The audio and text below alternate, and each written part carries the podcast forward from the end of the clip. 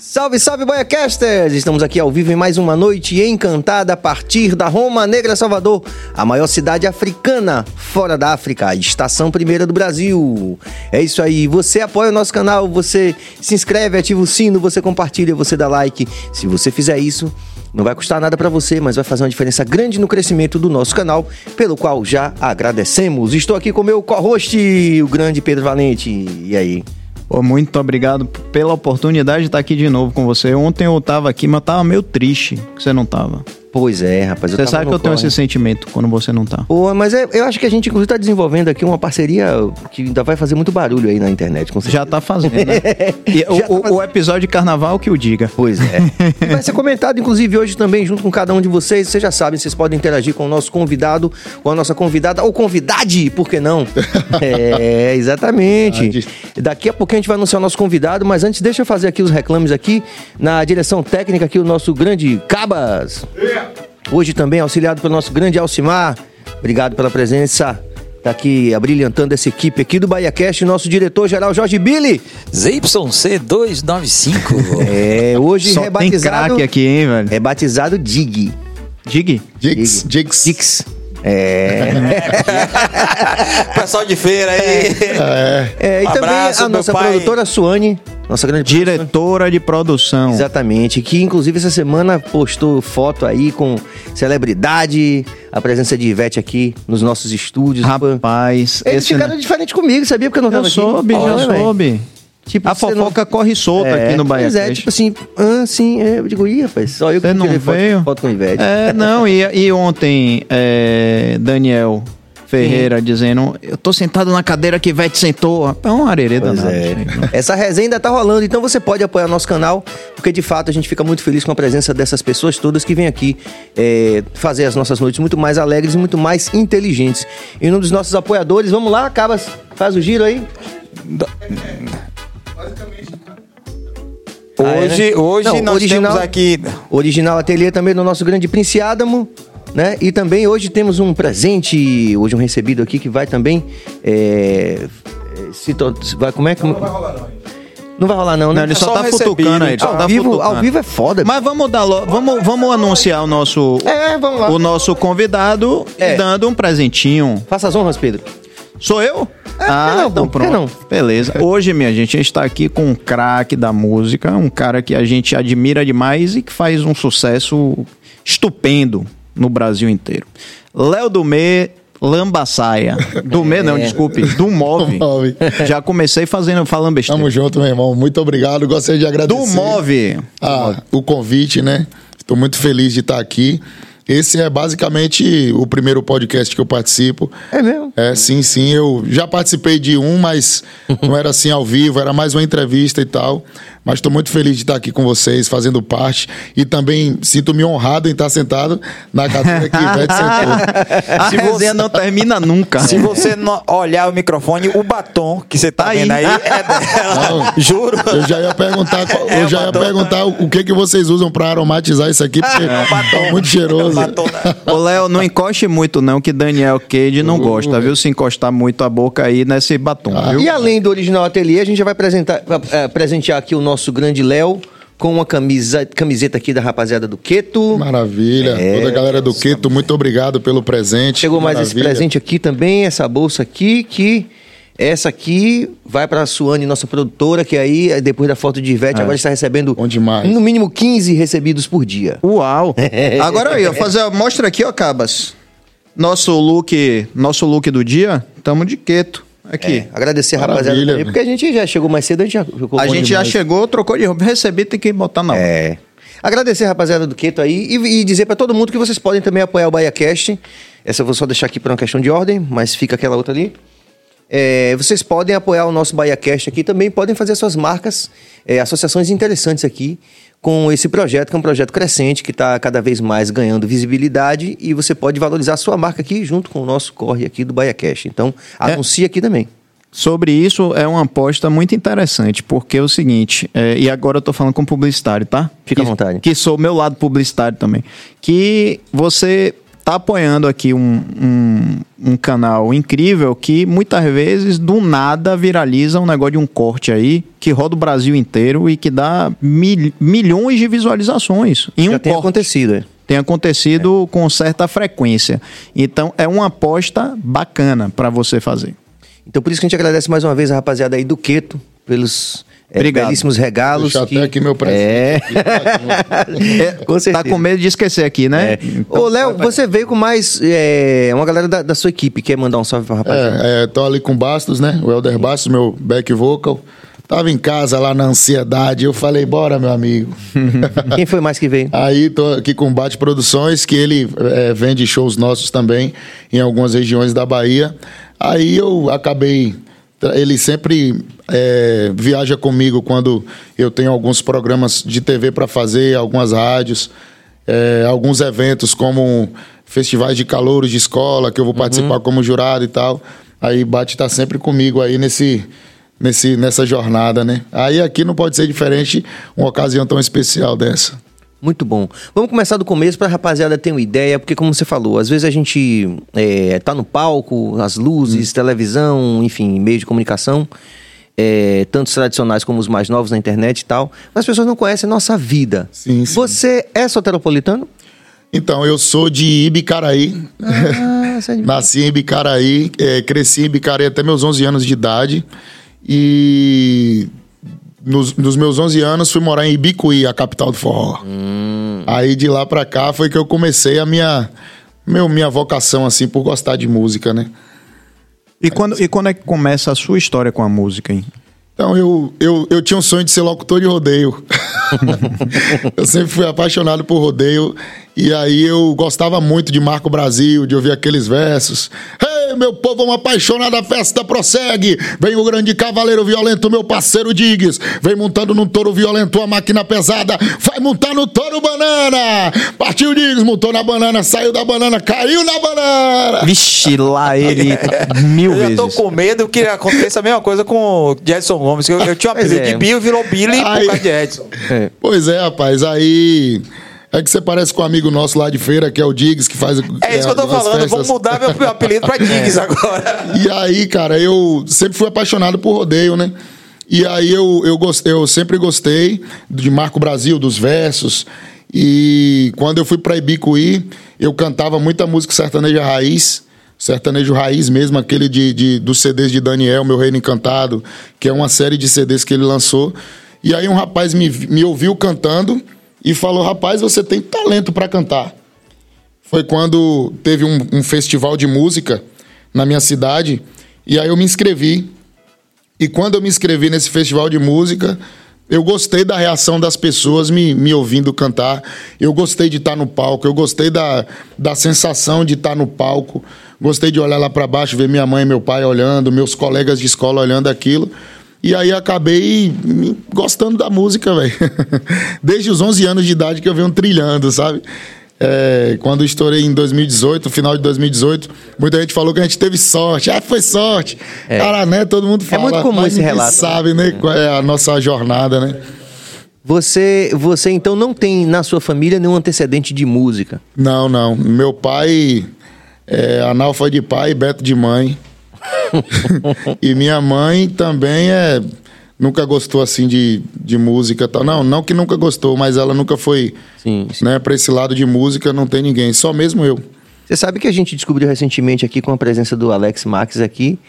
Ele trouxe o cavaquinista dele, também rolou um cavaquinho. Aí Pedro se revelou como um músico mesmo. Esse cara É é, mesmo, músico, é, esse cara. Não, música, música é bondade demais, né? não, é porque toca, é, toca. aquela coisa de amador, que, que curioso, é, brinca. E tá. outra, sabia o repertório todo. Sai de bamba, aquelas paradas todas. É porque foi minha época, né? É, né? Eu, você gosta de pagode?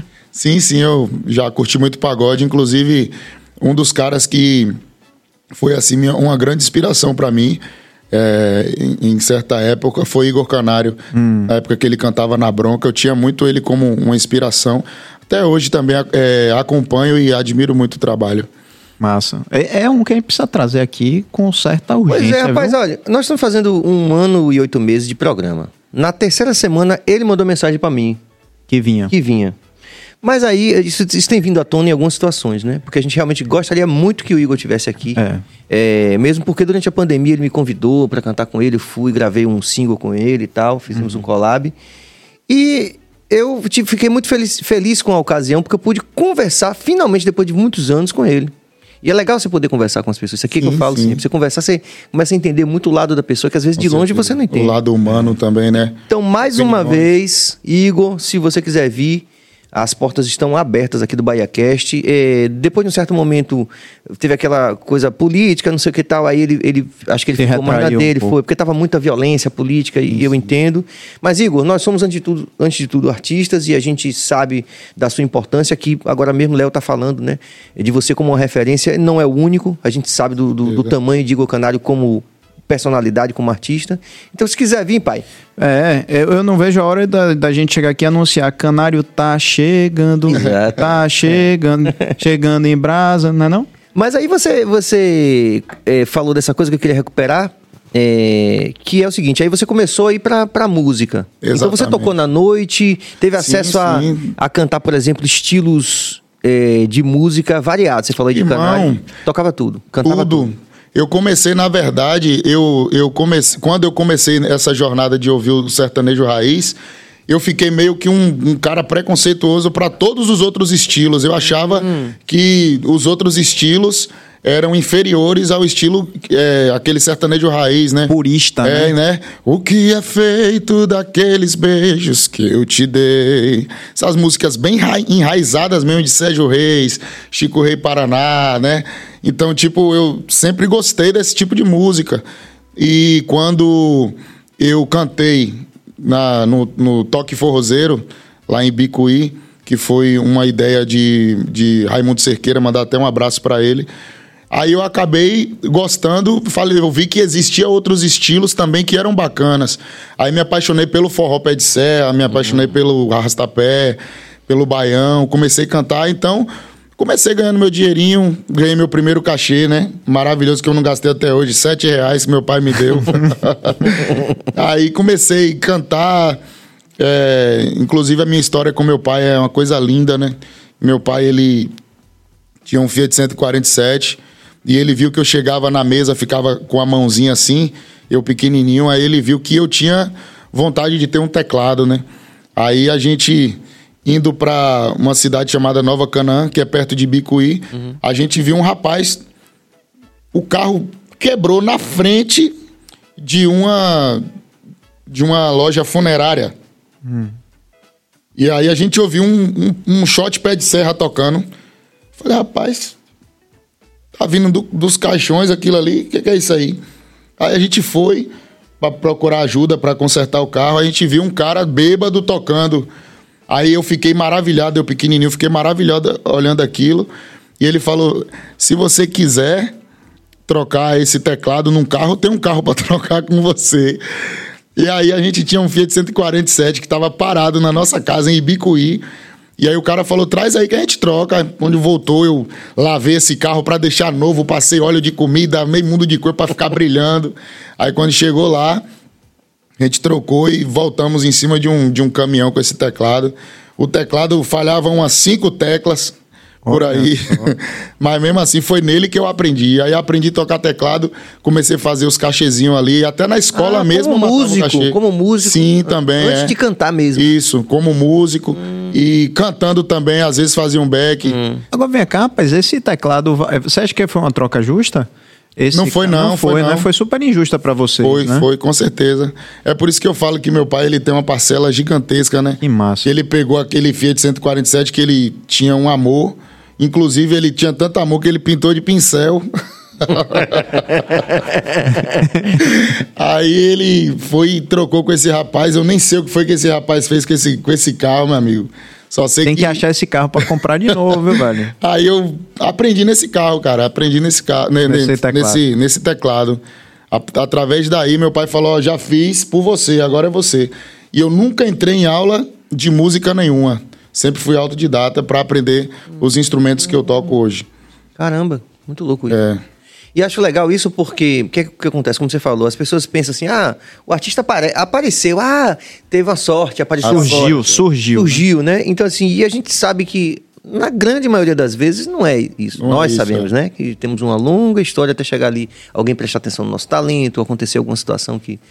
Então você teve uma, uma vivência como um músico. Sim, sim, eu fiz. Ah, Maria, matei tanto cachê de teclado, meu amigo. Inclusive, eu tenho uns amigos de Nova Canaã, que é Tayan, Tauan, é, Matheus e, e Danilo, que a gente. Matheus cantava, eu tocava o teclado.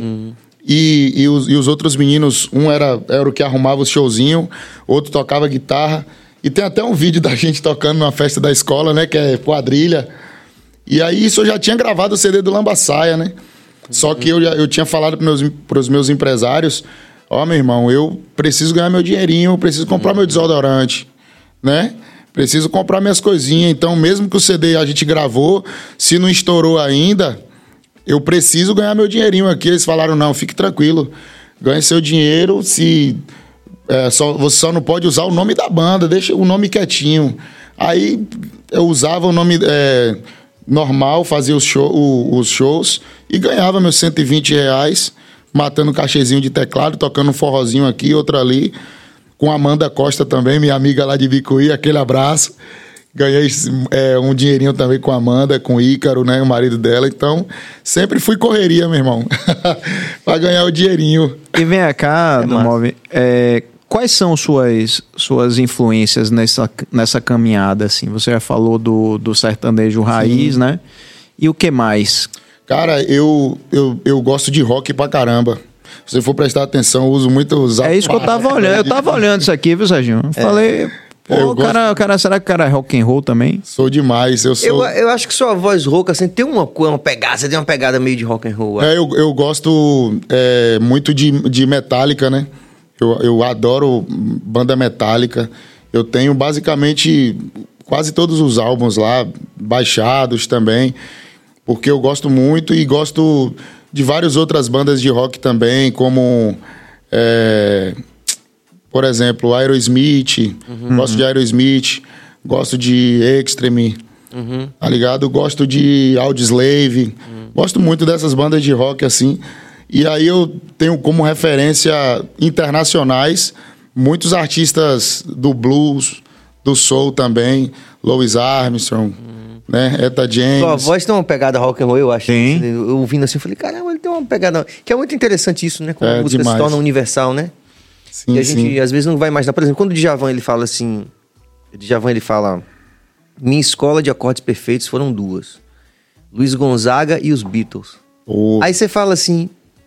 Mas será que eu consigo ouvir Luiz Gonzaga em Djavan? Será que eu consigo ouvir Beatles? Sim, né? Na estrutura, mas não uma, uma- influência direta. Então, por isso que eu tô falando que você, é legal você falar Sim, isso. sim. pra- porque ainda também, apesar de tudo que a gente viveu, né, como sociedade, ainda existe muito essa demarcação, né? Que tá o estilo de música. É, as pessoas, eu acho assim também, é uma questão de opinião. Quando as pessoas falam tal música é ruim.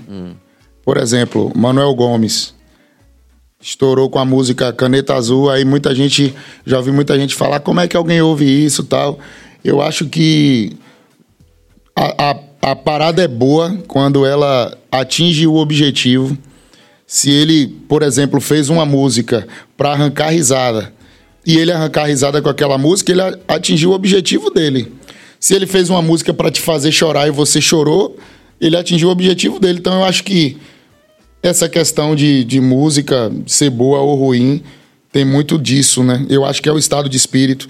Tem momento que você gosta muito, vai gostar de ouvir Djavan, né? De ouvir um rock num dia chuvoso, por exemplo.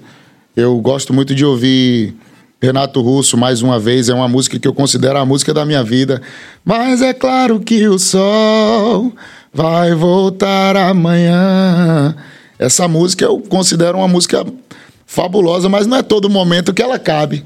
Se você tiver ali num, numa festa, você não vai mandar botar ela num paredão. A gente tava em falando de lancha, né? Que Pedro falou também gosta desse universo, tem uma lancha também. Sim. É... Na lancha a gente não vai ouvir. É, entendeu como é que é? Então, tipo, A- tem um ainda que- estado, tem um momento pra você falar, essa daqui é boa pra isso, essa daqui é boa pra aquilo. né? É, eu Ainda acho que, que falta fa- muito essa reflexão, sabia? Nas Sim, pô, pessoas. Com Eu- certeza, pô. Nesse caso, ainda que fale, né? é, mas é claro que o sol vai raiar amanhã, falar de sol e tal, mas não cabe não. É, não, é outra cabe, vibe. Não, é outra vibe. Inclusive- É um diazinho de chuva, você com um livrozinho lendo, um cafezinho quente, você ouvindo. Nunca deixe que lhe digam que não vale a pena acreditar. Ave Maria, é maravilhoso. Você chora, liga pra mãe. É, é tudo. Bom pra caralho. Você, inclusive, essa discussão que vem aí do carnaval é pra gente chegar no Lambaçaia. Sim. Tá rolando muito essa discussão aqui, né? O Piscite esteve aqui, que é o nosso parceiro, faz o podcast dele aqui também, mas veio como convidado e tá sempre, enfim, a gente sempre Serginho, visitando. Desculpa, posso só convidar a galera que ainda não assistiu esse episódio Hum. pra ir revisitar. Você que tá aqui assistindo agora com a Você. gente, você, Você lá. e todos você. e todos vocês. Quem trouxe, Serginho? Vá lá. É, são o quê? Dois, três vídeos antes. Tem lá especial de carnaval, resenha de carnaval, não lembro exatamente o nome. São duas horas e quarenta. Aquele momento que você tá lavando a louça na pia, que não tá fazendo nada, bota o celular assim no cantinho, o computador. Bota e assiste, vai assistindo em, em pequenas partes. Eu gosto Uhum. de, de ouvir podcast assim. Eu vou. Quando o podcast é muito longo, eu vou fatiando ele. Sim, Ao longo sim. do dia, eu ouço sempre um pouquinho. Então, vê aí, desculpe. Não, não, Era só com esse foi bom. convite importante. Foi bom porque, assim, nessa resenha, é, você sabe que temos é, grandes artistas que já tiveram aqui também, dos mais variados estilos, né? Então, já teve, já teve Lazo aqui, a gente já teve Armandinho, né? A gente já teve Edson Irmão Gomes. Lázaro. Não, Não, Lazo- Lazo, Lazo- é, Ah, Lazo. Lazo Mo- cantor. é Lázaro Motumbi. Lazo Matumbi.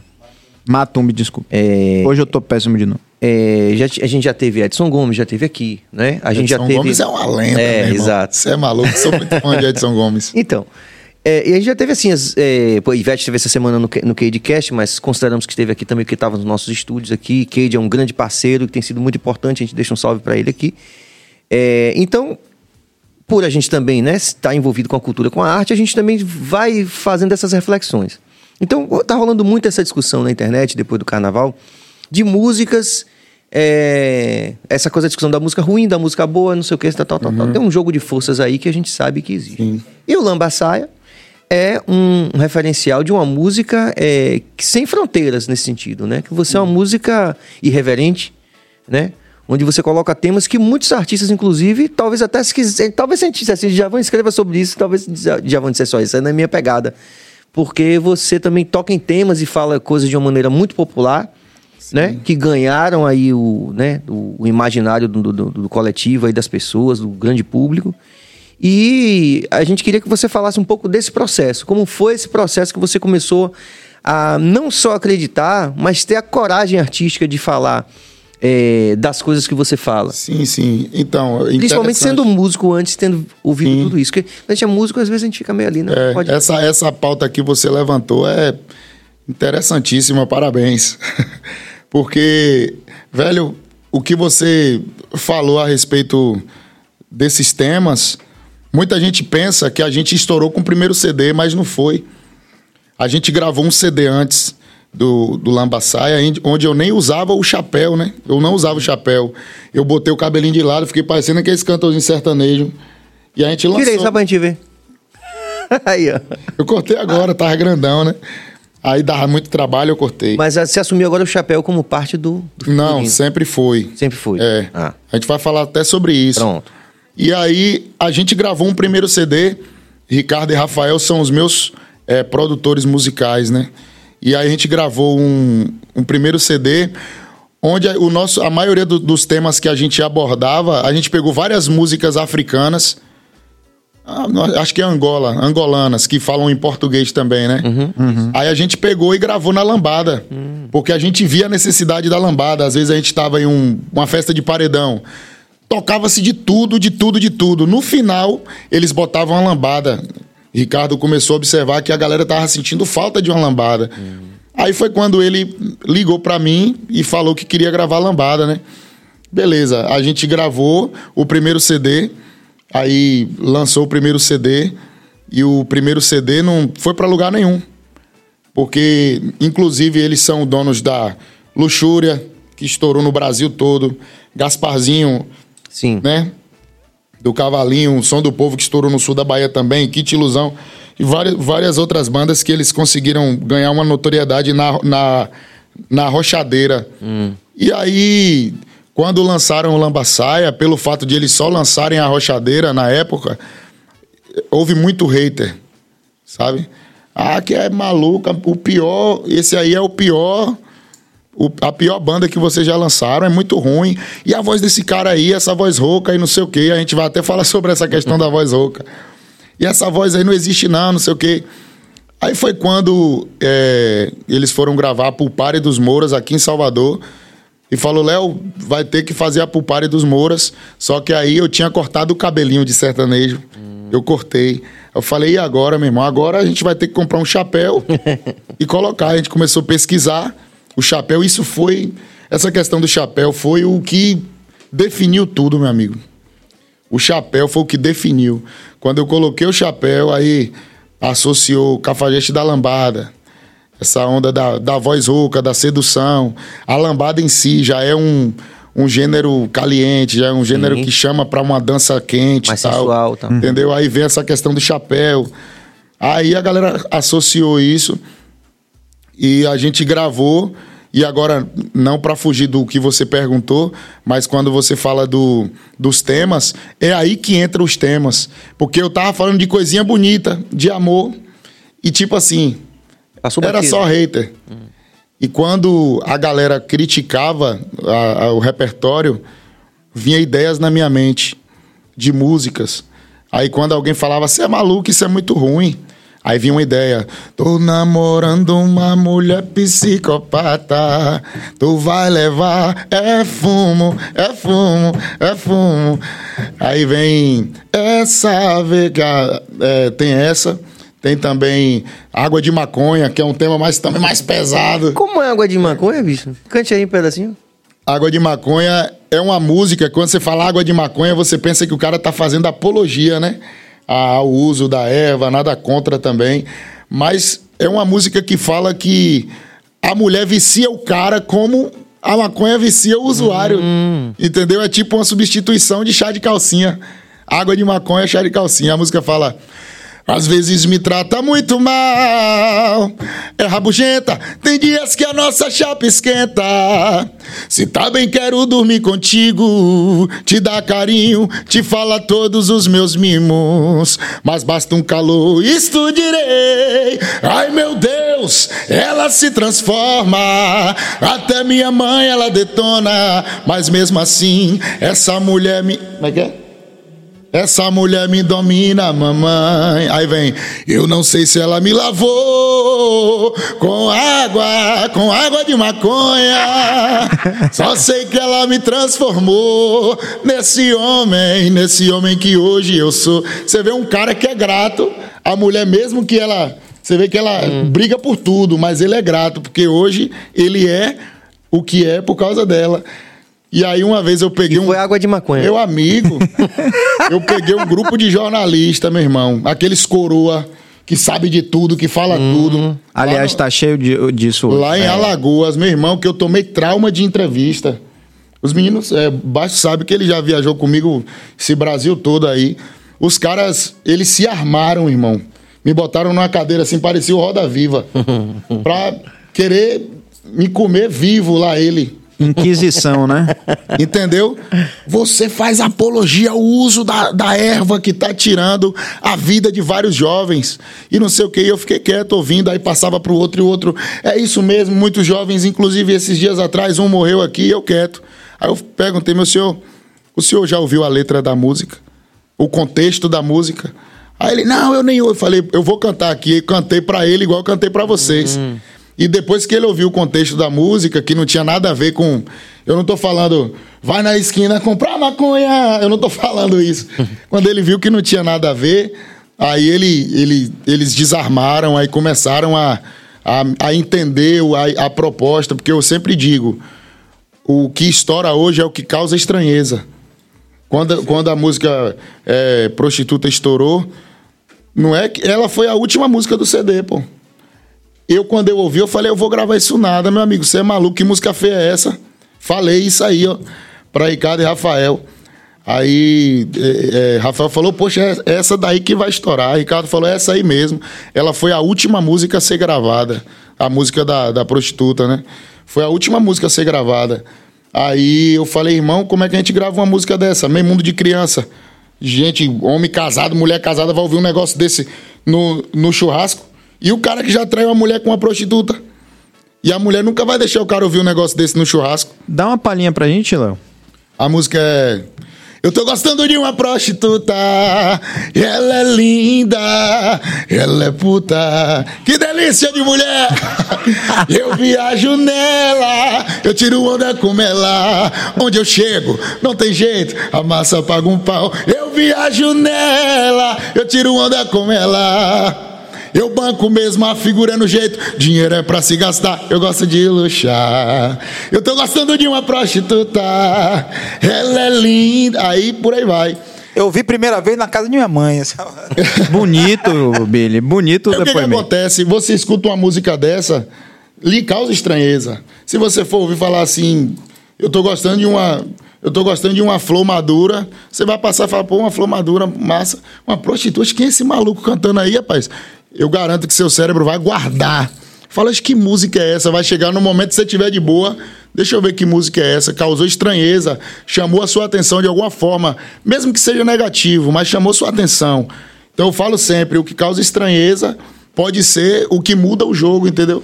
Aí as pessoas ouviram e começaram a fazer stories para debochar um do outro, o marido para debochar da esposa, Sim. entendeu? E aí foi aí que a música foi ganhando popularidade, popularidade, e aí explodiu. Além disso, Tá. desculpa. Sérgio. Além disso, tem uma melodia bem gostosinha, né? Mas- Assim, que é um chicletinho de ouvido, né? Sim, sim. Além da polêmica. É que uma você- música de, de. Pepe Moreno e o tio Moreno lá de Barreiras, né? Aham. Agora eu vou botar Marlene na fogueira aí. Eita. É porque, veja só, é, eu tava ouvindo, eu já conhecia. Primeira vez eu vi já cantada na, na TV Bahia, já com Pura, Pura, assim. né? Beleza, entendi, tal como você falou, tem criança e tal, não sei o quê. É, mas aí quando a gente olha, isso, isso é, quando a gente ouve, por exemplo, é, Jorge Amado dizendo que ele é o escritor das putas e dos ladrões, aí o pessoal fala, aí é Jorge Amado, né? Pode, né? Aí eu é, penso logo assim, porra, assim- eu sou ladrão então, né? Veja. A Totó fala assim, mas aí pode, que é Jorge Amado. Totó, eu quero até que ele venha aqui também, que é uma figura. É, vamos lá. Então, veja como a sociedade é curiosa, né? Porque se for Jorge Amado, a galera aplaude. Porra, um cara é o escritor das putas e dos ladrões. O próprio, como é o nome dele? É, eu tava fazendo essa reflexão ouvindo tua música hoje. É, você ouve, por exemplo, o... O nosso grande escritor, rapaz, é... Mais rosa. O baiano, porra, como é que pode? De Taparica?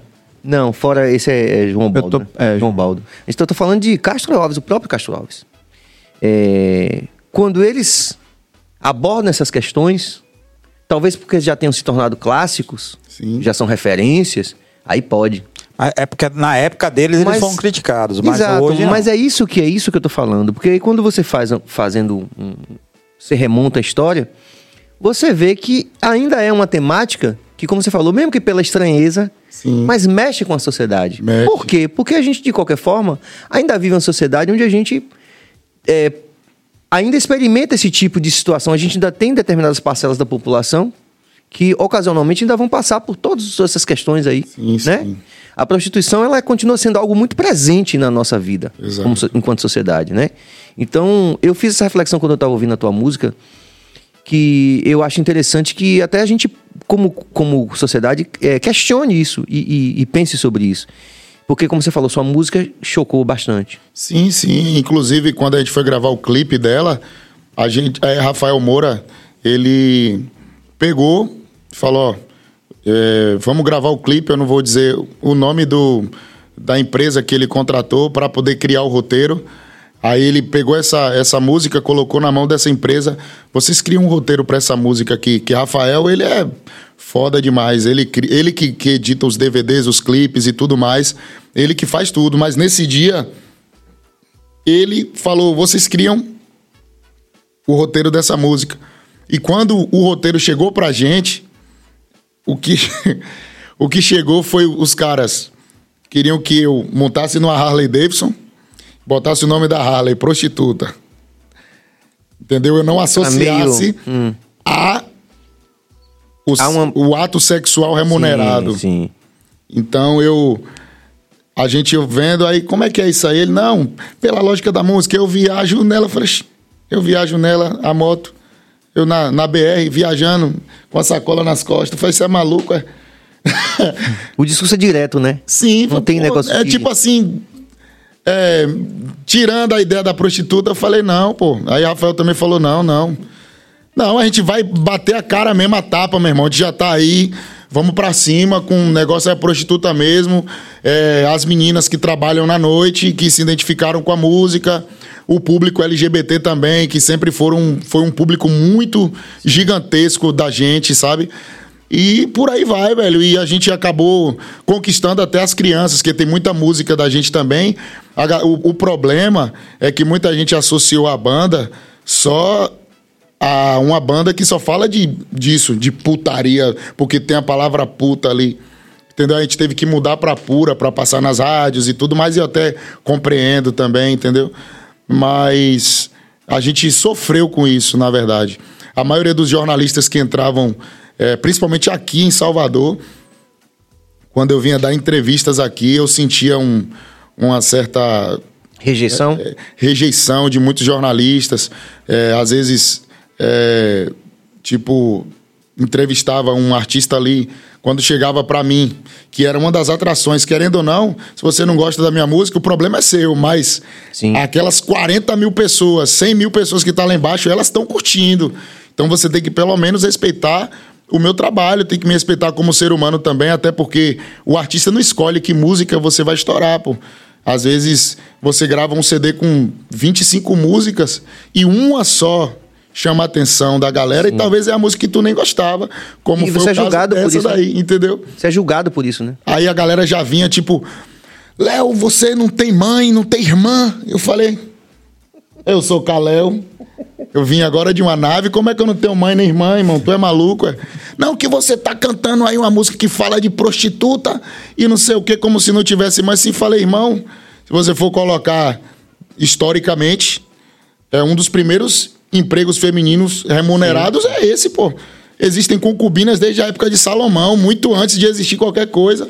Já tinha quem mulher diga que é a profissão. Há quem diga que é a profissão mais antiga do mundo, né? Sim, pô. né, Pedro? Então, tipo da- assim, eu, eu sofri muito com isso. Hum. E às vezes eu era capaz de. Tinha vezes que eu falava, meu, meu produtor chegava, Léo, entrevista. Eu, não, não quero não. Quero não, que eu já, eu já sofria muito com isso. Então, eu, tipo, eu tinha medo de o cara vir fazer umas perguntas bestas, como se eu perguntasse se eu não tenho mãe. Pelo amor de Deus, rapaz. Aí eu acabar me estressando com isso, subir ao palco estressado e, o e passar pro meu público aquele estresse. Tipo, o povo não vê a mesma alegria, sabe, de eu cantando e tal. E aí, às vezes, eu reje- rejeitava a entrevista por causa disso. Inclusive, Entendeu? é, sobre essa questão de prostituição, né, é, a gente há de convir que existem prostituições, na minha opinião, é, mais graves do que, do que a prostituição Sexual. do corpo. Né? Que a prostituição onde você se prostituir por uma. é, por assim, se pros- prostituir as suas Convicções. suas convicções mais profundas para poder atingir algum objetivo. Então, isso é tão relativo, né? A gente Inclusive, é uma discussão que assim. po- podemos ampliar aqui. Quem quiser pode sugerir aí nas pautas aí que estiver é, interagindo com a gente agora ou a qualquer tempo. Que a gente hoje tem esse fenômeno na internet que a pessoa não precisa acreditar naquilo que ela fala, né? Uhum. Tipo assim, e que a galera meio que já pegou a mãe. Então, tipo assim, ela sabe que ela vai falar aquilo da boca pra fora, mas que vai conseguir seguidores e, e, Isso é e grana, prostituição, vai gente. ganhar dinheiro com isso. né? É. Isso é prostituição. E lembrando também que agora também tem uma prostituição super moderna, que é o OnlyFans. OnlyFans, exato. Sim. OnlyFans, minha gente, é também uma forma de prostituição. Exatamente. Não é? Podemos falar sobre isso. Vai dar polêmica isso aí que você falou. Dizem viu? que não, viu? É, é uma discussão. Se você falar É. isso, você vai ser cancelado. É. Porque não é considerado. Mas eu já falei. Tá. Isso não, isso é bem Tá discutido. ao vivo. Se você quiser discutir isso aqui, essa coisa do OnlyFans, OnlyFans, afinal, vamos fazer um programa temático? Isso é bem. Isso OnlyFans é, Se eu colocar esse prostituição? corte, você. é prostituição? Vá, fale com a gente aí, interaja, deixe seu like ou dislike, odeiem a Mas gente. a partir do momento. Mas vamos discutir. Mas a partir do momento a que a é pessoa bom. diz assim, ó, que a pessoa diz assim, ah, não, é a pessoa que faz OnlyFans, né? Ah, não é prostituição. É como se a- ela novamente coloca a prostituição no fogo. É como se a prostituição é uma coisa super é, Julgável, condenada. então, Conde- julgada não. Porque julgamento a gente faz o tempo inteiro. Condenada é mais do que julgada. Mas afinal E de- o que ela faz não é. Tá de boa. Mas afinal de contas, é ou não é? Assim, a gente considera ou não considera? Mas a gente não Porque tá afirmando, é. Não, então, mas a gente tá. Então, mas a gente considera. Porque a gente tá falando que é. O pessoal diz que é, mas como se a gente realmente não achasse isso, né? Não, não, não, não. Acho que é mais importante, Cabas, a gente estabelecer que o podcast é um lugar de discussão. Sim. E como, como eu falei, como eu falei aqui, eu, como eu falei que ia botar a lenha na fogueira, a pessoa pode julgar, por exemplo, imediatamente a tua música ou a música do canário ou de qualquer outro. Pronto, o poeta teve aqui. Não, e julgar isso como se fosse. É, como se fosse o, o seu dilema de vida. Tá ligado? Tipo, eu, eu, eu gravo uma música que fala de, de, de prostituta, de prostituição, de. Vou nem falar prostituição, eu falo assim de, dessa questão, né? E aí o cara achar que, poxa, eu vivo num. Eu vivo num, num puteiro 24 horas, a galera leva isso muito, tipo. Caramba, Fica velho. marcado pra cima. É, E tipo- como você falou mais cedo, 25 músicas, a pessoa se julga só pela música Por que uma, estourou. velho. Aí, tipo assim, graças a Deus a gente conseguiu estourar um repertório todo, né? A gente estourou, gravou outras músicas como Perereca, né? Que é outra música também que é de paredão, que hoje em dia a gente tem que fazer música pra paredão, tem que fazer música pra tiazinha dançar. Então, o que me conforta, até hoje, o que me conforta, às vezes entra algumas pessoas no, no camarim, inclusive eu gostaria de até aproveitar essa oportunidade para falar para as pessoas, se as pessoas não gostam do artista. Eu acho que eu vou falar aqui o que todo artista tem vontade de falar. Se você não gosta do artista, não gosta das músicas dele, não vai com a cara dele, não entre no camarim, pô. Não precisa entrar no camarim, fica lá fora para você entrar no camarim, para você falar uma algo que vai abater o espírito dele, igual várias vezes, pô. Eu já entrei no camarim, tá ali recebendo os meus fãs mesmo, pessoas que pegam assim o celular e falam: "Léo, a minha mãe tava de câncer e a única coisa que alegrava ela era ouvir essa sua música da mulher psicopata, porque era assim que ela era com meu pai. Isso me confortava demais. Eu falava, caraca, eu arranquei o sorriso de uma pessoa que estava numa situação ruim. Aí, de repente, entrava uma pessoa que não gostava da minha música, por algum motivo não gostava de mim, aí me falava coisas idiotas, tipo, Eu vou tirar foto com você aqui agora, mas. Porque. Você é feio. Esse estopor, rapaz. É o quê, meu amor? Pelo amor de Deus, se tu não gosta de mim, pra que entrar no camarim pra tirar foto? Mas pra não me é- falar algo que às vezes não é nem que me abata. Mas é tipo assim, é porque não tem sentido você entrar no camarim de um artista você que você não não, gosta pra você falar besteira, velho. Mas acho que isso tem a ver com um fenômeno que é muito maior hoje, que é a coisa do hater, né? Porque veja Do só. hater, velho. É sempre, maluco. sempre, desde sempre, como você falou, você falou lá de Salomão, desde sempre, desde a Grécia, lá o pessoal fala que esse, essa linha divisória entre o amor e o ódio é uma linha muito tênue, é muito fina. É, é, para você. é, inclusive em relacionamento a gente vive muito isso. Às vezes você diz, é meu amor da minha vida, daqui a pouco acontece uma coisa, eu odeio a pessoa pelo resto da vida. Então a diferença, a distância do amor para o ódio ela é muito pequena. Muito pequena. E aí o hater é esse ser, esse, que hoje a gente está muito falando de hater, hater, hater, hater pra lá, hater pra cá, que ao mesmo tempo, como você falou, diz que ele odeia, mas faz questão de tirar uma foto. Quer dizer, E às vezes, é louco. às vezes também tem gente que finge que lhe odeia pra chamar sua atenção de Isso. alguma forma, né? Era isso que eu ia falar, na Igual já verdade. aconteceu também, de alguém, às vezes, jogar uma, uma cerveja em mim. Aí eu parar o show, parou, parou, parou. Ô, meu amor, poxa, eu me arrumei, tô aqui cheiroso, agora eu tô fedendo a cerveja, que tu jogou cerveja em mim. Ela, não, velho, porque eu te amo, não sei o quê. Aí eu falo, poxa, aí não dá nem vontade de você falar nada. Mas é isso que você falou, é, é isso É? mesmo. É, existe aí essa situação que eu acho que, que é verdadeira. Tem gente que Mas tem chega... gente que odeia mesmo. Não, tudo bem. Isso vai ter. E agora, uma coisa Eu sobre... odeio você, Diggs. Uma, uma, você não perde a oportunidade de falar isso, né? E você vê como, no seu caso, é, É amor justamente mesmo, é amor. amor. É, no seu caso, é amor. Mas o que que acontece? Muita gente, às vezes, é, chega pra mim e fala assim: Ó, ela quer tirar uma foto com você. E a pessoa fica assim, eu não, não gosto dele, não sei o que lá. Dá pra ver que é, é ela que quer tirar a foto, mas ela tem vergonha de dizer, de tirar uma foto, às vezes acha que é um negócio, está se expondo pra tirar uma foto, e aí fica, não, não, é, ela quer sim, não, eu não quero, eu não quero, eu não quero. E depois a pessoa manda pra mim uma mensagem, um inbox, alguma coisa, e diz assim, ela tá doida pra tirar uma foto, você devia ter insistido. É, pô, você Essa é perfeita. pra tirar ó. uma Aí, ó, foto, tá. o hater é, o hater é positivo aí, Vamos ó. lá. Adailto Paulo Santos. Eu não aguento mais ouvir lambaçaia, minha esposa todo dia arrumando a casa, coloca o som no, no canto. Boa, velho. Eu passo direto por isso. Às vezes o esposo chega no camarim e fala. Só que aí também, tipo assim, velho, eu, eu sou um cara que eu vim, sei lá, eu vim muito de. de- eu sou. Eu me considero, a, a- a Bíblia fala, né, que você não pode se vangloriar. Mas eu me considero aquele cara assim.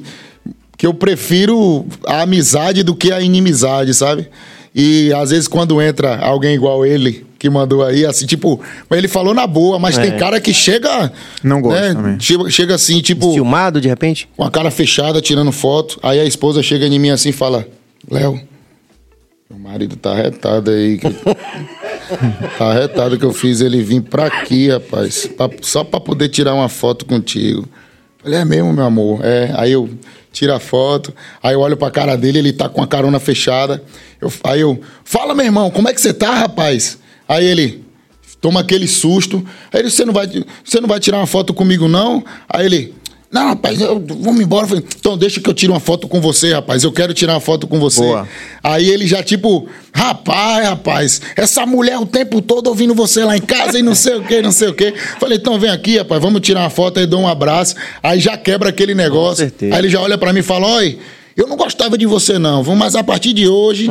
Então, tipo assim, a gente já acaba já quebrando aquela coisa, né? Que às vezes o cara. Às vezes é por ciúme, acha que por, por ela gostar do esquema, Sim. é porque a mulher tá tendo algum tipo de desejo, né? Não sei também, mas vai lá saber. Uma mas coisa, é isso. uma coisa interessante que você fala é sobre a questão da caracterização. Você falou, quando botei o chapéu, Sim, sim, velho. mudou tudo, né? Tudo mudou. Outro dia eu tava, eu tava pensando sobre isso, conversando com os amigos. É, eu gosto muito de Elvis, eu sou fãzaço de Elvis, assim, fã E já foi, alucinado. já foi, inclusive. é, eu falei isso essa semana, o pessoal falou, mas, mas que maluquice, mas não é não. Elvis já foi proibido de aparecer na televisão porque era muito obsceno. Já. Era obsceno. Ele fez um Hoje é programa, ele fez um programa na TV, na época era o, o principal programa de TV ao vivo dos Estados Unidos, na década de 50, e que é, a TV fez uma exigência que só podia filmar ele da cintura para cima, não podia da cintura para baixo, porque achavam que era muito Obsceno. vulgar, obsceno e tudo mais. Mas é, você percebe isso quando Elvis era um artista tão, tão completo, na minha opinião, que quando ele volta aos palcos 10 anos depois do cinema, que ele ficou 10 anos só fazendo cinema, sem pisar nos palcos. Na década de 70 ele volta.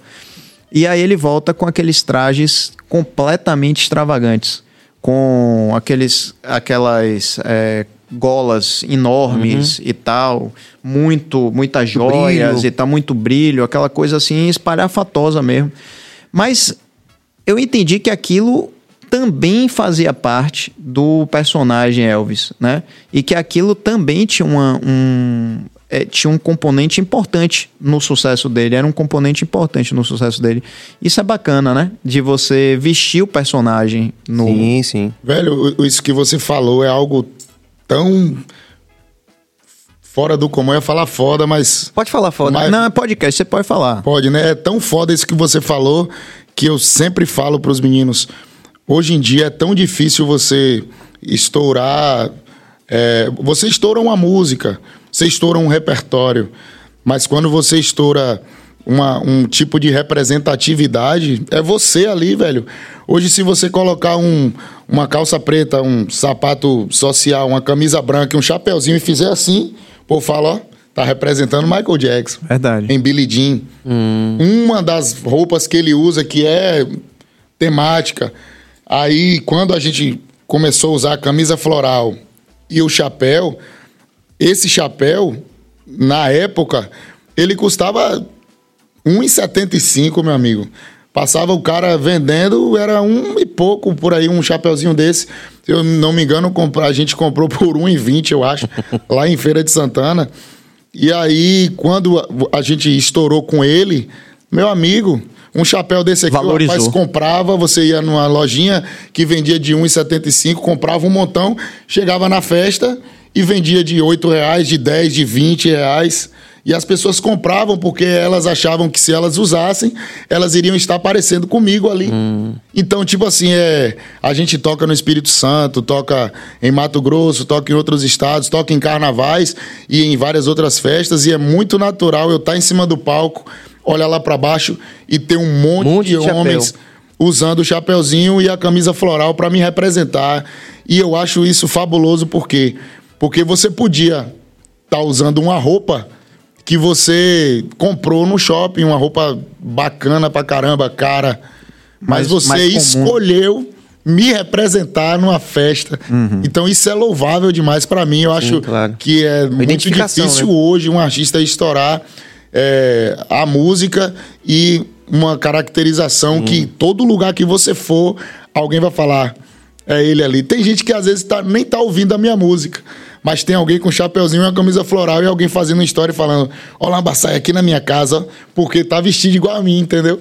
Então isso é maravilhoso, velho. É, e, e até difícil de você, você conseguir, né? Assim, É, é, é um, é é um atingimento respeitável, né? Então, Assim, tipo, hoje eu Admirável. uso o chapeuzinho, é, uso o chapéu, a galera vende nas festas, consegue levar seu dinheiro para casa por causa disso também. E eu fico feliz demais, meu irmão, porque é difícil, como você falou, é difícil. Vamos lá, a gente vai tentar a gente valorizar. Impressionantemente, a gente tem quase uma hora batendo papo aqui. Eu, respondi, eu, nem, eu acabei enrolando, nem respondi sua pergunta Sobre- a respeito dos temas, das músicas. Pra... Mas a gente volta daqui a pouco, Pronto, porque, pronto. porque tem um outro tema que da psicopata também, que a gente Sim, sim. vai colocar nessa, nessa coisa. Vamos tentar valorizar um pouco aqui as interações, porque as interações são sempre um, Sim, um sim, sinal de sim. Uhum. prestígio do convidado, né? Então vamos valorizar as interações quando a gente puder. Thaís Vitorino diz o seguinte: Léo sempre lançando moda. Tinha vários primos que se inspiravam nos looks. Ai, maravilha. Valeu, Thaís. Fernando, quando vem pra São Paulo, Léo?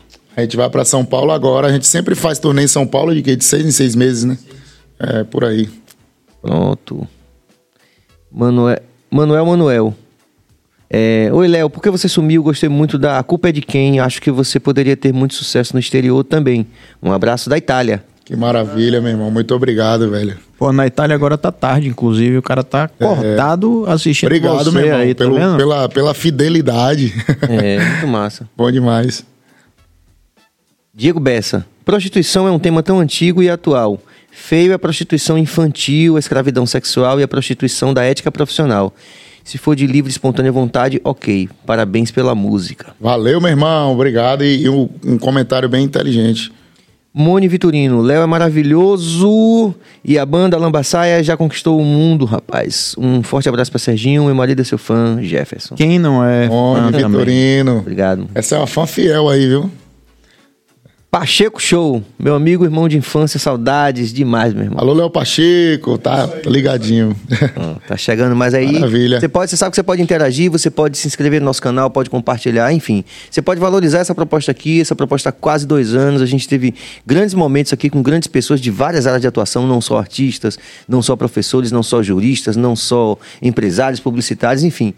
É, pessoas que fazem, como falo sempre, as nossas noites muito mais inteligentes e agradáveis. Então, é, valorize essa proposta, porque fazer podcast é, fora do eixo sudeste é um desafio, continua sendo um desafio.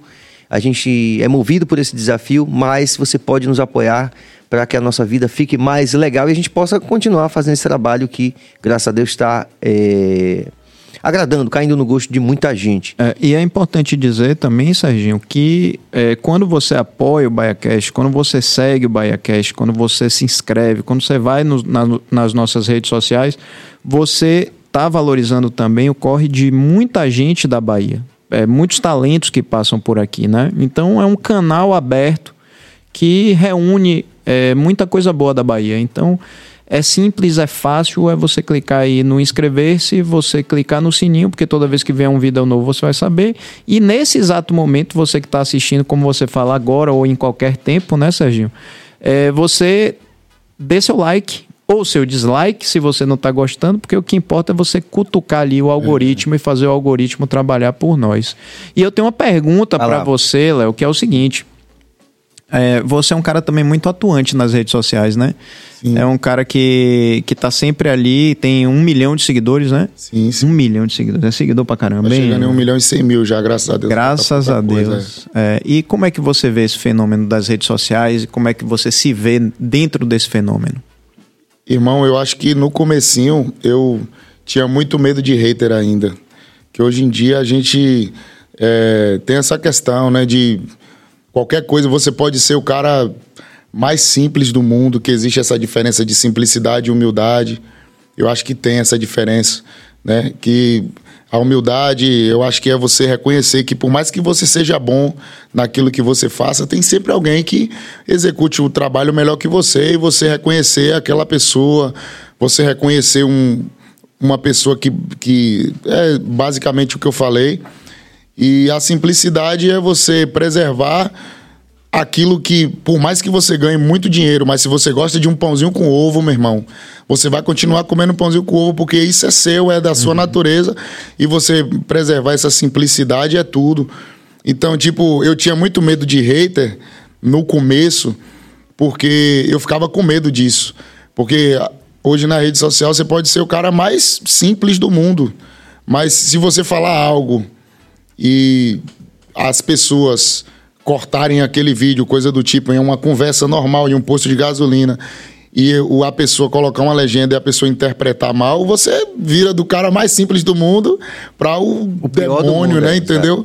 Então eu sempre tive muito muito receio disso no comecinho, comecei a ver chegar muita gente, comecei a ver os stories bombando, bombando, bombando, comecei a ver a responsabilidade que era cada coisa que eu falava, cada coisa que eu falava era uma responsabilidade. Então, esse fenômeno da rede social para mim, no comecinho foi bem louco. Hoje eu tenho mais a proximidade porque eu vejo que quem me segue realmente são pessoas que gostam do meu sonho, entendeu? Haters já chegaram alguns no direct, mas eu prefiro bloquear ou passar, sei lá.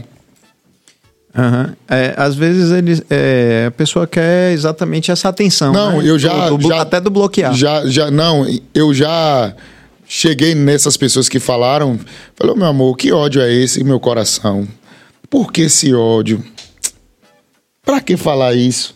Aí ela, ô Léo, eu te amo, eu só falei isso porque não sei o que. Eu falei, opa aí, velho. É, então, tipo assim, nem todo mundo que escreve uma coisa negativa é realmente um hater. Mas você reconhece um hater quando fala da sua cor, quando, sei lá, coisa desse tipo, entendeu? É. Eu também acho que esse exercício. é, acho que Pedro também tem isso, né? A gente vai meio que aprendendo a lidar, a filtrar essa coisa, né? Vai. Agora eu queria falar um, um pouquinho é, da psicopata. Sim. Vamos contextualizar como é, fala aí, como é a letra. Então, a mulher psicopata, a música fala assim: Tô namorando uma mulher psicopata.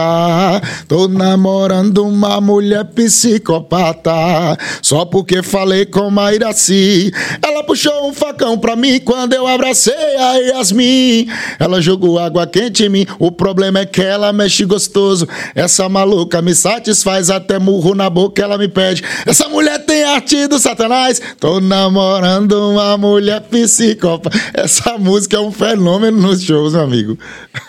Psicopata. Sim, essa música é um amigo meu, a gente tava no jardim lá em Bicuí, e aí a mulher dele ligava toda hora perguntando onde tava e não sei o que, que se ele não fosse, que ela ia lá buscar ele, não sei o que, e acabou indo mesmo. Com facão, não? Com água não, quente, com não. facão não. Eu, eu tive que, que abençoar essa parte. Aí eu, eu falei, rapaz, que mulher psicopata da porra. Aí eu comecei, né, que essas notinhas, essas quatro notas que vai. Tchan, tchan, né? É a nota da lambada mesmo. Falei, vou fazer um negócio em cima disso aí. Aí comecei a fazer. Tô namorando uma mulher. E foi essa música. Foi uma, uma música que eu escrevi que eu não voltei em momento algum, velho. Eu já fui direto mesmo, escrevi ela toda assim, numa paulada mesmo. E Foi quando a quase gente... uma psicografia. Exato. Aí quando a, a, a música Prostituta estourou, por incrível que pareça, quando já tava mais ou menos um ano a gente batendo, fazendo muitos shows, aí eu comecei a notar que os jornalistas entravam no camarim falando. Léo, e como é que é que tá sendo essa música nova que vocês acabaram de lançar? Eu falei, "Xi, música nova? Que música nova? A gente nem começou a bater música nova ainda. Não, a música da psicopata, eu comecei a observar que eles começaram, a música começou a ter uma notoriedade maior. Hum. E aí eles, a galera começou a ouvir ela a partir daquele momento e tava imaginando que seria uma segunda música, um segundo pipoco. Mas já tava Aí- gravada. Já. No mesmo CD da, da Viagem Nela. Aí a gente foi e deu um ênfase nela, chamou o Leozito aqui, é, Thaís, uma galera aqui de, do, do- do- Acho que é mais um filmes, né? É mais um? Não, não, é Não. Desocupados. Desocupados. É, os meninos, é. Aí levamos eles pra lá e gravamos o clipe. E o clipe, graças a Deus, hoje tem mais de. De o quê? De acessos na internet, mais de, de 200 milhões. É mesmo, cara? É, porque ele, ela foi gravada no, no meu DVD aqui na Arena Fonte Nova, que teve a participação de Christian Bell e, e Belly, né, que é a irmã dele. E só nesse daí deve ter uns 31 milhões. Aí vem o clipe, que já é outra coisa, aí já tem mais milhões de visualizações. Aí vem a música solta, aí vem é, outros canais que postaram. Então a gente, pegando esse compilado todo, tem mais de 200 milhões de acessos. E vem cá, e você não enfrentou nenhum tipo de resistência dessa música por conta Cara- de gente dizer que é violento? Não, velho. Nenhum, velho. Nenhum, mesmo? nenhum, nenhum. Muito pelo contrário, se vocês tivessem a oportunidade de ir em um show meu hoje, essa música, a galera enlouquece mais do que com a música prostituta, velho. É impressionante. Tanto que ela é aquela música que é o, o, o pipoco, assim, quando o show dá uma esfriadinha, porque a galera já bebeu, já pulou, aí a gente volta com ela, acaba com tudo, meu Falta energia. É, eu pergunto isso porque aquela música de Thierry, né? é, facada. da Da facada. é, foi uma coisa que na época deu bastante zum zum zum. Sim, sim. né? Então eu tô perguntando por isso, já que é, as pessoas às vezes ficam é, muito ligadas à literalidade da música, né? E, enfim. Mas aí eu vou e volto, ainda naquela, naquela temática. Isso eu tô colocando não é, não é pra gente, é pra gente colocar uma discussão que pode ser compartilhada Isso. por pessoas Sim, a qualquer tempo. Então veja só. Mas se encanta com a ideia, com a, com a, com a fábula universal, entre aspas, universal, do Romeu e Julieta. Né? Quer dizer, esses perfis desses amores desesperados, né? É, por exemplo, de você pensar que o cara pode se apaixonar por uma prostituta. Um amor desesperado que vai ser visto pela sociedade como algo, né? Ou, por exemplo, uma mulher que tem um ciúme que chega a tal ponto que você fala assim, "Pô, essa mulher é psicopata. Mas esses amores existem, né? E o, e o Romeu e Julieta é um amor desesperado, né? Que acaba em morte, acaba em... Não é verdade? Exatamente. Então, Tipo, quer dizer, a gente é, precisa muito, talvez, a gente da sociedade, isso eu tô falando mesmo, porque, como investigação, não tô dando a resposta final, mas eu acho que a gente realmente, às vezes, coloca determinados rótulos. Ah, tal música, né? Sei o quê, pra gente. Mas, na verdade, a gente tá falando do mesmo. Com, com, com, com abordagens diferentes, mas a gente tá falando da mesma experiência complexa humana, né? E as- o amor é uma coisa arrebatadora. Sim, e às que vezes. acaba com a vida da pessoa, que muda a vida da E pessoa. às vezes não é apológico, não é algo que eu fiz com a intenção. Às vezes é. No momento, acho que eu nem pensei, sabe? Sim. Talvez se alguém tivesse chegado pra mim e falado. Você fez isso, isso, isso nessa letra dessa música. Eu ia falar, caraca, realmente, velho. Eu vou apagar essa música, esse bicho tá. Fa... Eu fiz isso aí mesmo. Mas quando eu fiz a música, eu fiz E graças a Deus a música tomou uma proporção gigantesca, né? É, em todo o Brasil, quando a gente toca ela, a galera vai pra cima mesmo e.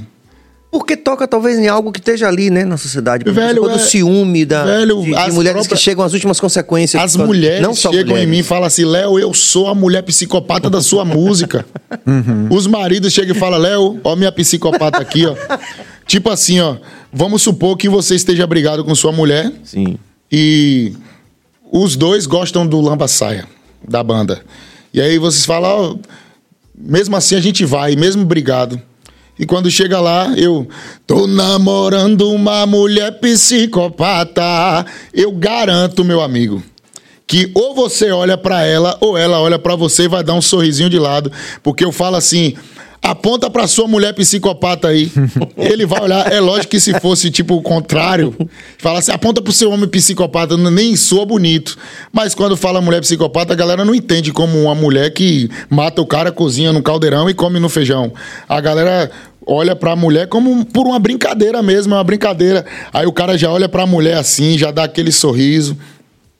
Então a, a ideia da música acaba fazendo as pazes do casal ali mesmo. Como já chegou várias vezes no camarim falar, a gente tava brigado e tal. E, poxa, você. Já teve gente que pediu a mulher em casamento no meu show, porque eu tinha uma brincadeira. Você que quer se declarar para sua namorada, para sua esposa, que se você quer pedir alguém em relacionamento, procura a produção aqui da, da banda. Aí eu fazia um momento em que o cara pedia a mulher em casamento no meu show.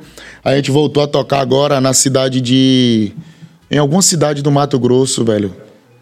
É, e aí a gente foi e voltou a tocar lá e tinha um casal que o cara pediu em casamento no meu show e que já estava casado, já, a mulher já estava grávida. E eu fico feliz em fazer parte dessas histórias, entendeu? histórias É, por mais bonitas, que né? é, e com a música, velho, que muita gente diz, ah, que música é essa? Mas, velho, às vezes é, é ruim pra uma pessoa, pra outra ali já faz parte da história. E eu acho que é isso que fica, sabe? É isso que fica. Uma, uma coisa que eu gosto muito é lambada. Sempre gostei. Só pra você ter uma ideia, eu vou fazer uma, uma, uma é, revelação aqui. Que eu quebrei a cabeça quando eu era criança num campeonato de lambada. É, eu- na hora do giro, aí eu calculei errado a distância da parede meti a cabeça na parede no, no giro, sabe como é? Não, eu incendiava as pistas, Sérgio. Eu dançava lambada. É, eu surpreendo você, eu tocava aqui, eu Sempre. danço lambada. Sempre. E aí. É, Descobri mais agora que você pode década- fazer sociedade em lancha também, né? É, você pode fazer também, claro. mas aprendi com o? Pedro mais essa. É o lancha para todos. Que dá pra comprar. Se Lancha família. Se juntar um monte de gente, você compra, velho. Depois do. Bolsa Família, o Lancha Família. Lancha Lancha família. é. família, velho. Você pega a família de amigos, se cotiza, todo mundo paga um pedacinho e todo mundo curte junto, né? Mas a lambada dos anos 80, lambada francesa, né? É, e é uma coisa, rapaz, que me, me fascina o ritmo, né? O ritmo latino tal. É uma coisa assim que você vê que é um, são vários elementos, é uma fusão de elementos que forma aquilo. É meio como a Axé Music, que se você parar pra ver, também é uma fusão de várias coisas que se transforma em Axé Music, né? É, o som que você faz é, bebe dessa fonte, dessa fonte da lambada purista, lambada original? Sim. É, essa lambada, por exemplo, a, a- vamos logo pela, pela questão da, da lambada. A lambada hoje, eu, eu- se você for colocar no Spotify, você for colocar em qualquer lugar, você nem vai ver a palavra lambada, né? Eu, que é uma coisa que eu acho que já devia ter, ter sido mudada isso. Já, teria, já deveria ter sido mudado isso, porque você coloca lambada, vai aparecer. Se você colocar, vai aparecer gospel, rock, samba, sertanejo, arrocha, arrochadeira. Mas lambada, lambada, Como estilo musical. como estilo musical, você não vai ver a palavra. Porque a palavra, é, ela, é, ela no Pará, é um tapa, né? Vou dar uma lambada em sua cara. É uma gíria, na verdade. Vou te dar uma lambada e tal. E aí, essa questão do, do, do ritmo, a gente pesquisou muito as lambadas lá de fora para fazer é, as músicas. Inclusive, em vários, vários CDs que a gente lança, a gente tem a preocupação de ter melodias da lambada raiz mesmo, né? Da lambada raiz.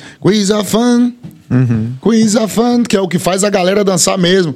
A mulher psicopata, por exemplo, que é essas quatro notas que vai e volta, são notas específicas mesmo de lambada. Dos hits de Entendeu? lambada. Sim, porque você ouve e você fala, isso daí é lambada, velho. Isso aí é lambada. Então a gente se preocupa muito com isso, de colocar as notas eh, e as melodias de lambada. Porém, a gente se preocupa também com o hoje.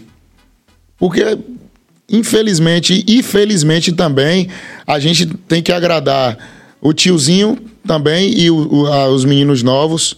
Então, em muitas músicas, você vai ver eu falando de, de panela, igual tem uma música que fala de panela velha, uma música que eu, que eu fiz Tu vive me chamando pra entrar na sua onda. Me engana quase sempre, falando que me ama. Eu já sei que és malandra e na cama comanda. Eu sou panela velha e você é minha tampa. Falciane, pamparará, bandida, pamparará, oveira, pamparará. Aí você vê, se ouve a música, dá vontade de dançar, você, de chamar, sabe? Mas tem música também que a gente tem que falar. Chamei ela pro paredão. Dei tapa no popotão, porque são palavras atuais e são palavras, atual. entendeu? Atual, que vai fazer a galera nova também se interessar pela música, entendeu? Então, tipo, a sua pergunta se a gente bebe dessa água, com certeza. É, é, Los Angeles, os Coroinha, que é o, o que canta essa música, que eu acabei de cantar aqui agora, né? Que é, Clássicos, né? O Ipiti Piti, entendeu? Pam, pam, pam, pam, parará, pam, pam, pam. É, essa música, se você tocar ela num, num show, Sempre só é o solo, tu não precisa nem cantar, o povo enloquece, pô. Então não tem nem Apesar como. de ser uma música que é, do- é um clássico, tem o quê? 20, 30 anos ou mais. Pode, irmão, você é, É, louco. tem perto de Muito 40 mais, anos. perto de velho. 40, é. É. Tem muito mais. E outra é. coisa, é essa essa coisa hoje do TikTok, né? De que muita gente tem feito música já pensando na dancinha de 15 segundos do TikTok, Sim, da galera sim. se requebrando e tal. Você pensa nisso hoje na hora de fazer uma música? Ou você acha Velho, que isso é uma consequência? Cara, eu, eu fiz uma música que é. O nome dela é Rolê Sem Futuro. A música fala assim. É, como é que começa? Ô, ô, rolê sem. Como é que começa ela? Isso não acontece no show, não, né? Só Não, não, não. É porque são tantas músicas, meu amigo. A, a música é assim, ó. Fui num brega ontem, mas não vi você. Por mal lhe pergunte, tu não foi porque eu fiquei esperando tu aparecer. E como tu não foi, eu só fiz me fuder. Me pediram balde de long neck, cerveja cara da peste, deu me livre de eu ir lá. Daí chegou duas meninas de Recife, pediram um litro de uísque, eu tive que pagar. Aí foi quando encostou a Rafaela me contando a história dela, que me fez até chorar. E eu só vendo a conta subir barranco, pedindo a todos os santos para me tirar de lá.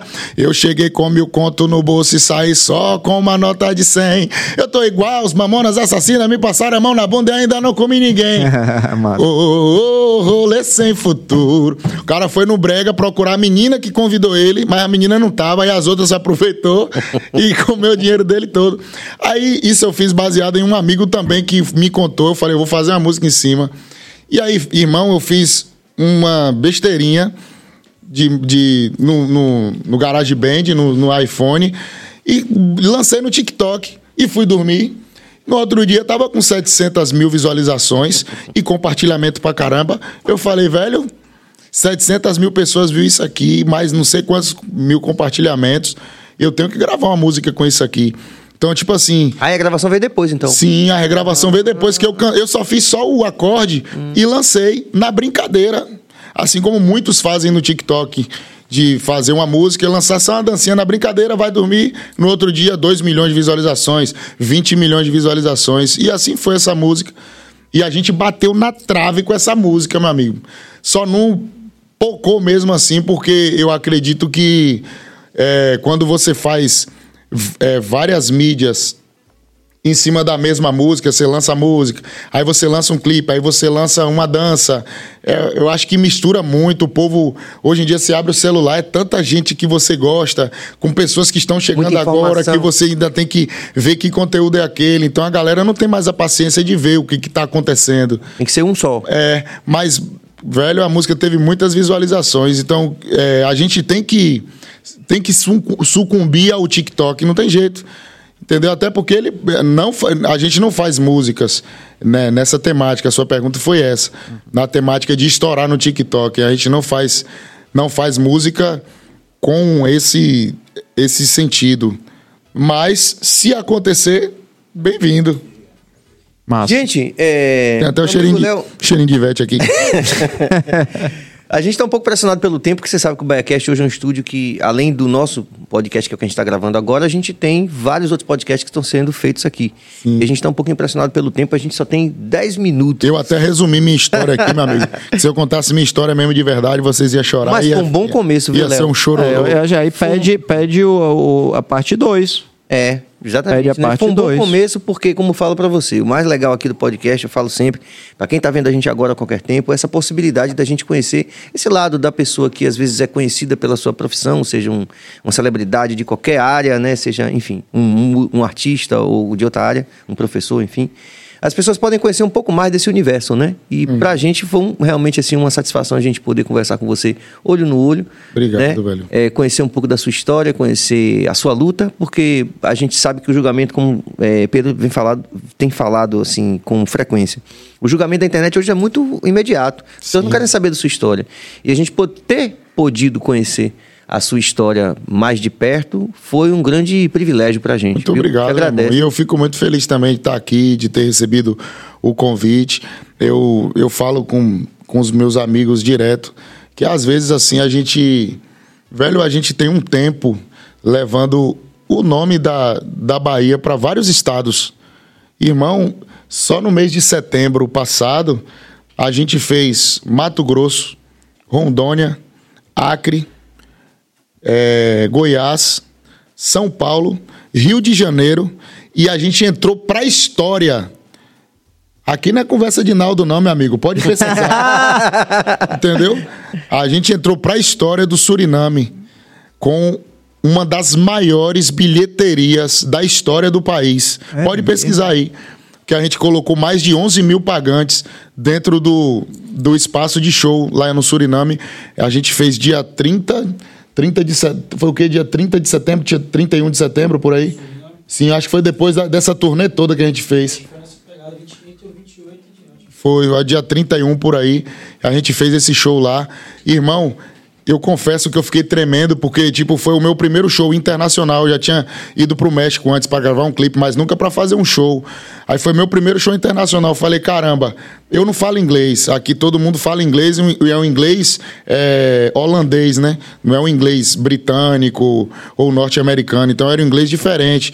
Falei, caramba, velho, eu vou subir nesse palco lá na Bahia ou no Brasil, a gente bota a mãozinha pra cima, bota a mãozinha pra cima, o que, que eu vou falar pra esse povo, velho? e aí eu fiquei com aquele medo, né? Falei, meu Deus, aí se não der ninguém nesse show, velho, como é que eu vou postar no Instagram? Rapaz, e, tá foi uma todo- das maiores E bilheterias. tava todo mundo olhando o meu Instagram, porque o povo sabia que a gente tava viajando. Então o povo tem a curiosidade de saber se foi boa a festa ou não. E quando eu tava no hotel, é, eu falei, e agora, velho? Aí os caras, Léo, segura aí, velho, segura aí. Deu o horário que o produtor colocou pra gente sair. E ele falou, segura aí. Quando ele falou segura, eu falei, pronto, não deu ninguém na festa. Oh, meu Deus, não deu ninguém. E agora? Já tava pensando no que, que eu ia falar no story. Aí ele falou, aí eu falei, foi o que, que aconteceu? Ele, velho, acabou a bebida toda lá, o, acabou o uísque, acabou a bebida, a galera consumiu, o povo tá esperando, lotação máxima, entendeu? Falei, caramba, velho. Eu fiquei feliz porque a gente, a banda que nasceu aqui em Feira de Santana, a gente da Bahia, né? Muita gente tem essa dúvida ainda, muita gente nem acha que eu sou da Bahia. Tem gente, eu moro em Feira de Santana, tem gente em Feira de Santana que eu tô abastecendo. E qual é, Lamba? Rapaz, tu aqui na Bahia, velho. Pô, seja bem-vindo à nossa Bahia. Eu falo. Aí eu, pô, mano, obrigado. Então, tipo assim, a gente é uma banda hoje que. Representa, a gente né? representa muito, velho. A gente leva o nome da nossa Bahia pra fora do, do da Bahia muitas vezes, inclusive. Agora mesmo a gente tá indo pro Tocantins, agora esse final de semana. De lá a gente já pega o avião direto pro Mato Grosso de novo, que já vai fazer outros shows lá. Não, agora acho que a gente vai pro Espírito Santo, né? Espírito Santo agora. De lá a gente vai pra para Mato Grosso. Então a gente tem representado muito, velho. E eu tô aí, feliz demais por isso. Que coisa boa. Tem aqui só as últimas é, interações, vale a pena a gente botar. Angélica Costa. É, opa. Vai voltar? Só um minuto, Angélica, agora. Vocês arrasam nas entrevistas, só fera. A Bahia estava carente disso. Ah, que massa. Obrigado, Angélica. Eu, Angélica. Túlio Ricardo, conheci minha esposa ao som de Adão, ao vivaço num show em Paulo Afonso, Bahia, e hoje nas resenhas em família, Lambaçai está na playlist. que diversidade baiana, pai, graças a Felicidade, Deus. meu irmão. Valeu, Túlio, Ricardo. Tamo junto. E Maravilha. Fernando conta sobre a turnê Suriname, acabou, acabou de de falar. contar. Não, e, e vai vir outra. A gente já tá contratado no Suriname também, acho que em abril, né, Baixo? Ou é julho? Em julho a gente já tá voltando pro Suriname. Pra você ver como foi o show. E depois, no próximo podcast, eu vou te dizer como foi a minha experiência quando eu conheci Chris Brown. Pronto, então fica aí pra parte 2 que vai rolar, viu? Olha, depois de Naldo, você vai se surpreender com as revelações do BahiaCast. Obrigado, Léo. Pronto, meu irmão. Léo, toda a equipe aí. prazer, viu? Super Deus prazer, abençoe, viu? Obrigado, grande vencedor. Amém, vocês também, velho. Adorei a história do Fiat 147 na permuta com o teclado faltando cinco teclas. Poxa, meu História linda e, e nenhum sucesso é por acaso. Deus abençoe. Isso é por acaso. Obrigado, meus irmãos. É isso aí, rapaziada. Pressionados pelo tempo aqui, a gente agradece a toda a nossa equipe. Billy vai mandar a agenda rapidinho. Amanhã, Pedro Enquanto Pondé. ele, tá, é, é, enquanto ele tá trocando a pilha lá, mas eu acho que isso é o mais importante. Amanhã temos Pe- Pedro Pondé aqui No horário às normal, 19 horas. 19 horas. 19 horas. Eu e horário- Pedro e Valente. Posso falar só uma coisinha? Pode. Claro. Artistas que estão começando agora, seja para digital influencer, para qualquer coisa, é para essa câmera que eu olho. É. Jamais desista dos seus sonhos. Não abaixe a cabeça para ninguém, vá para frente, meu irmão, vá para cima e acredite nos seus ideais que tudo vai dar certo em nome de Jesus. Amém. Amém. Só queria pedir, agradecer de novo o pessoal da Queto Camisas e da Queto Sim, Bolsas, sim, sim. né? Que Aqui, nos, ó. nos gratificou aí. Eita, a galera, maravilha. estamos Obrigado, Queto. receptivos aí. Ah, só passando o Instagram deles, ó, arroba Keto. É porque aqui é Keto, arroba Keto Bolsas, que é pra bolsas, e arroba Keto Camisetas. Tives camiseta.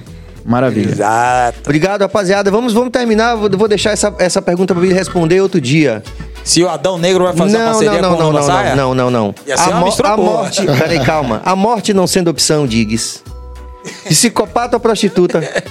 Responda amanhã. Amanhã eu respondo.